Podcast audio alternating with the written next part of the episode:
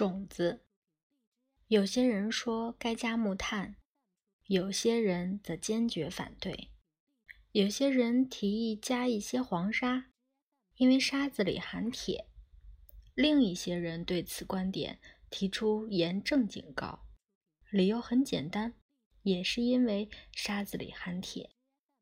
还有一些人推荐干净的河泥、泥炭或木屑。总而言之。制备播种用的培养土，简直和巫术仪式一样神秘。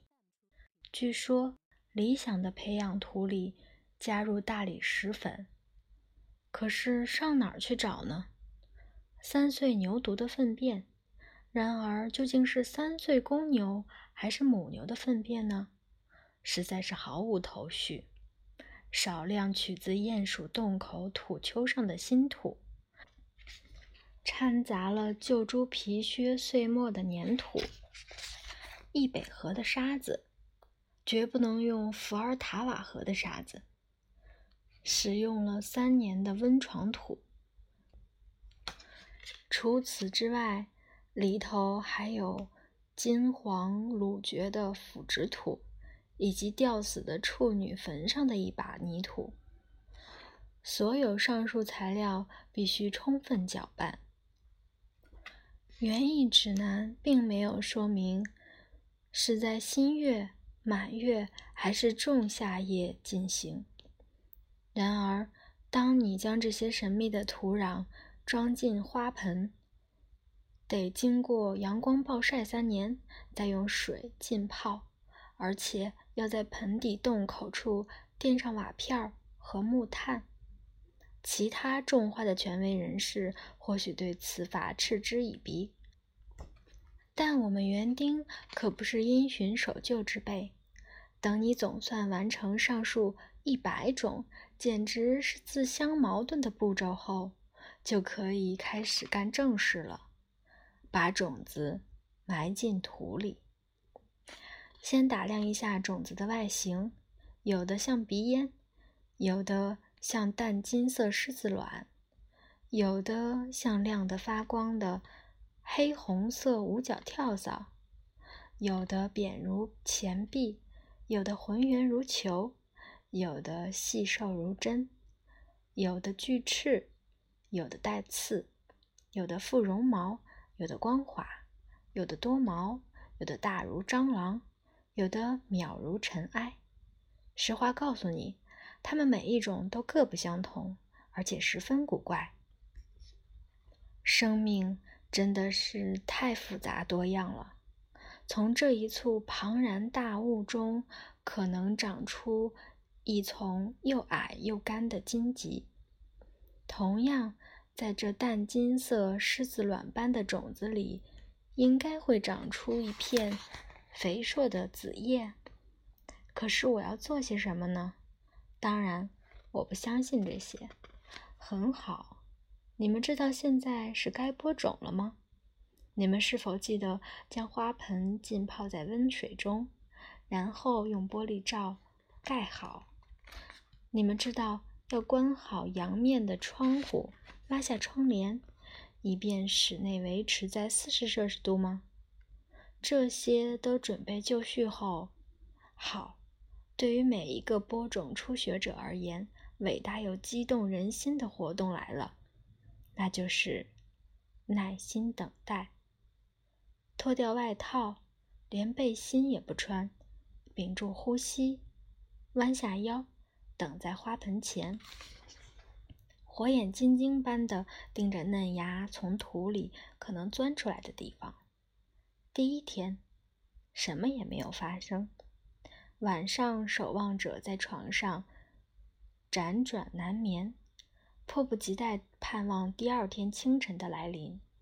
第二天，神奇的土壤上长出一小团霉菌，守望者喜出望外，因为这是新生命诞生的第一个迹象。第三天，长出来一株又高又白的小长腿一样的东西。它像疯了似的长个不停，守望者简直兴奋地大叫起来：“就是它。对这第一棵幼苗，他呵护的可谓是无微不至。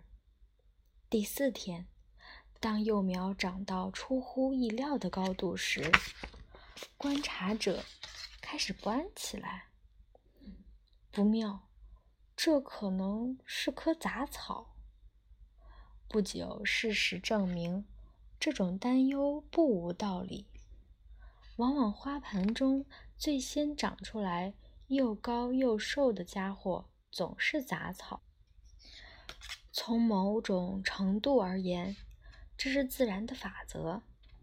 好吧，到了第八天或者更晚一些时，没有任何征兆，在某个神秘的、不可控制的时刻，因为压根儿没人看见或留意，泥土悄无声息地被顶开。第一株幼苗破土而出了。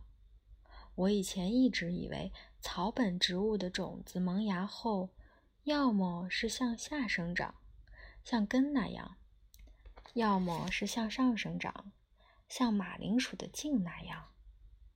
然而，我必须告诉你，真相绝非如此。几乎每株幼苗都是从种子下方开始往上生长的。他们把种子当作帽子一样高高举起。